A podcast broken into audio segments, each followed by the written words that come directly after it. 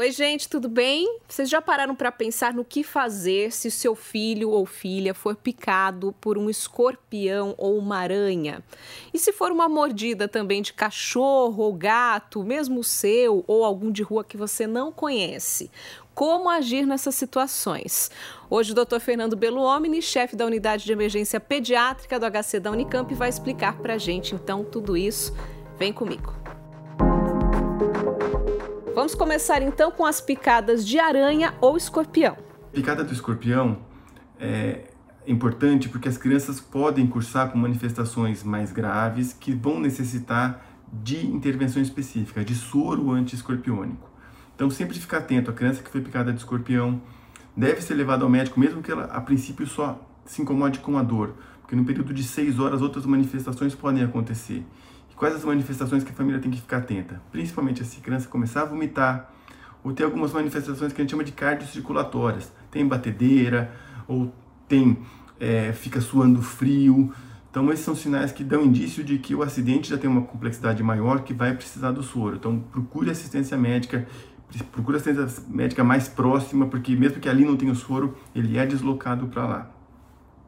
Outro acidente menos frequente em gravidade são as aranhas, que seguem uma política parecida no sentido de que você vai precisar do soro se ele apresentar sinais de, né, de manifestação mais grave. E sinais parecidos em relação à aranha mais frequente, que é a, a, foneutra, né, a aranha armadeira, também vômito, também dor intensa, também sudorese, calafrio, batedeira. Mas isso é menos comum em criança. A tendência dos acidentes em geral serem só muito dolorosos. E aí não precisa do soro. Tem uma aranha em especial que faz um acidente diferente que a gente tem que ter atenção, que é a aranha marrom, a chamada Loxosceles. É uma aranha bem pequenininha, que nem dói muito quando pica, mas a ferida começa a assumir um aspecto muito estranho no passar do tempo. Então, se você percebe uma ferida ali que está evoluindo diferente, está ficando com uma crosta meio escura, é melhor também entrar em contato com o médico e pode ser a Loxosceles, e aí ela também pode ter indicação de um tratamento específico. Mas os animais domésticos também oferecem risco, principalmente com relação à raiva. Veja o que o doutor Fernando falou sobre isso.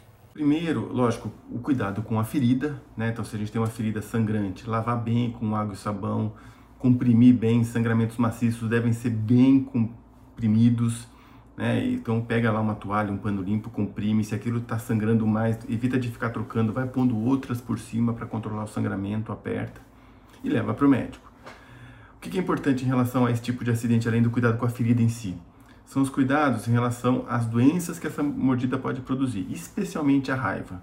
E aí existe um comportamento muito frequente que a gente tem que tentar evitar, que é de na hora da raiva que o cão mordeu a criança, a família logo se desfaz do animal, doa, tem gente até que mata. E a gente não deve fazer isso, porque é importante, por incrível que pareça, saber também como se comporta a saúde do animal nos dias subsequentes ao acidente, para definir a necessidade de alguma abordagem em relação ao risco de transmissão de raiva. Tá? Então, teve um acidente desse tipo, mantenha o cão com você, guarda. Se for um cão da rua que alguém conhece, captura esse cão, deixa ele lá sob observação de 10 dias, porque qualquer coisa que acontecer na saúde do cão também vai interferir no cuidado em relação à raiva da criança.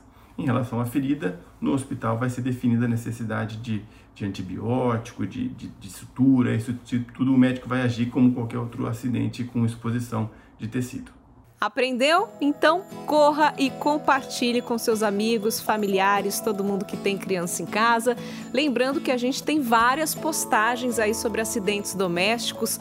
Rola sua barrinha e dá uma maratonada no nosso conteúdo que vale a pena. Todos os detalhes estão sempre disponíveis no podefalarmãe.com.br, nas principais plataformas de áudio e no nosso canal no YouTube. Beijos!